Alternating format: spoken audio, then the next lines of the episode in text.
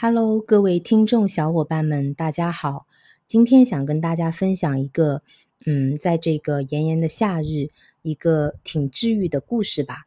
就希望这个小的故事能给大家带来一些启发，或者说一些心灵上的慰藉。嗯，那这个故事呢，是呃，我们把这个故事的主人公叫做小 A 吧。那小 A 呢，他是一个。呃，常年带着这个饮食障碍的这么一个问题的一个女孩，那她小时候啊，其实就不是一个很苗条的姑娘，所以经常被班上的男同学嘲笑。那她上了大学啊，啊，越发的对自己的身材，嗯，越来越不满意，所以她很想减肥，但是呢，又抵抗不了美食的诱惑。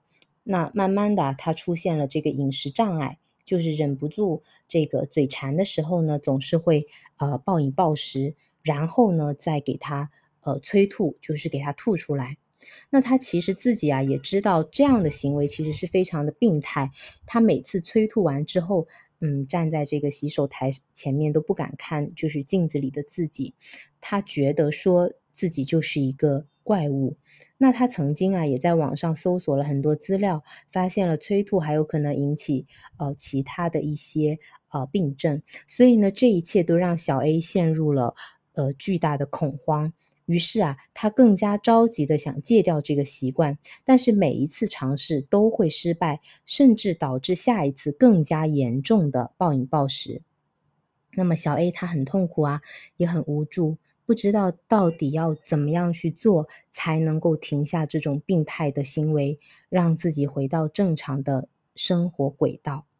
其实，在生活当中啊，我们很多的人，包括我自己，嗯，当我们在遇到问题的时候，我们总是迫不及待的想要去解决这个问题，嗯，因为没有人希望说这个烦人的这个。怎么说？令你苦恼的困境一直困着自己，所以这个时候啊，我们往往就是会因因为太过于着急去找到解决问题的这个办法的时候，迫使自己就是说更加的痛苦，更加的，就是这个问题的困扰越来越严重，越来越严重。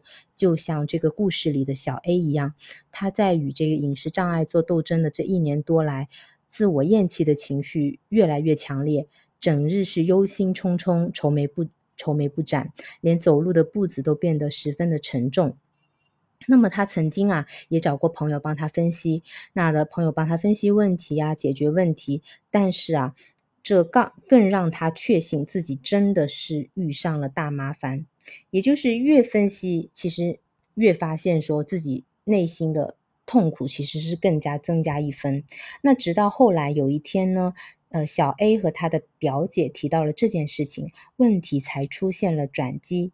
因为表姐当时的反应让小 A 有点出乎意料，她的语气是云淡风轻的。表姐说：“我以前也会这样啊，但现在已经好了。记得不要太频繁就好，不然确实会影响健康的。”那表姐的回答让小 A 的心里啊洒进了一缕阳光。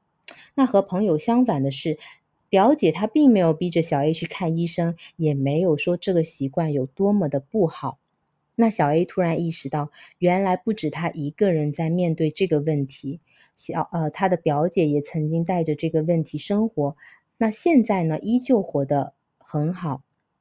所以他在内心当中终于明白到，说啊，原来他不用逼着自己一下子消灭掉这个。所谓的就是这个饮食障碍的怪物，只要降低频率就好，这是他可以做到的。那想到这啊，小 A 的心情终于稍微轻松下来了。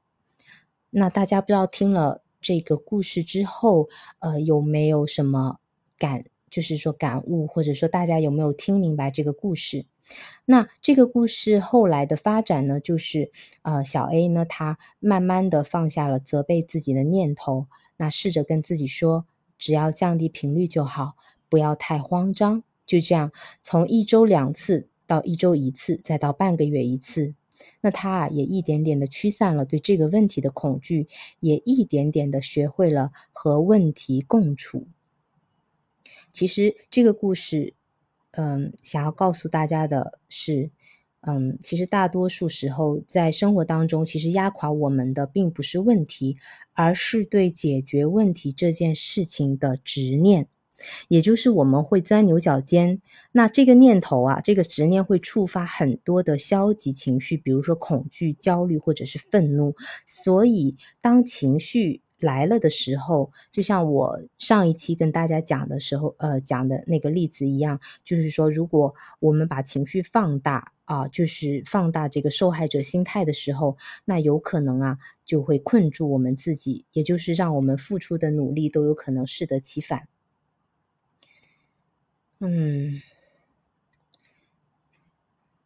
那么这个故事的，就是说我分享这个故事，呃。在这个评论区有这么一条留言啊，我觉得也挺受启发的哈。就是呃，评论区有这个呃网友留言说，嗯，那我到底该怎么样才能够让生活变得更好呢？然后有人就是回复他，他回呃有一个人回复是这么回复的，他说在一本书叫做《少有人走的路》里面写道。所谓人生，就是一个个问题接踵而来。也就是说呢，呃，我们要减少，我们要学会减少因执念而产生的这个负面情绪。我们要拥有一颗更加平和、坦然的心态啊。这个时候，我们才更能够看到问题的本质。也就是说，在人生当中，我们其实，呃。有很多不断的很多的问题过来的时候，我们会觉得无力。但是就是在这些时候，嗯，我觉得我们可以给问题多一点时间，也就是给自己多一些接纳。不妨学着带着觉察和问题共处，也许我们会有新的思考，也许这个问题会有新的变化。那么这些思考和变化，最终我认为说是会转化为成长二字。也就是能够滋养我们，就是滋养我们生活下去的一个全新的动力。好，那今天的分享就到这里啦，希望对大家有帮助。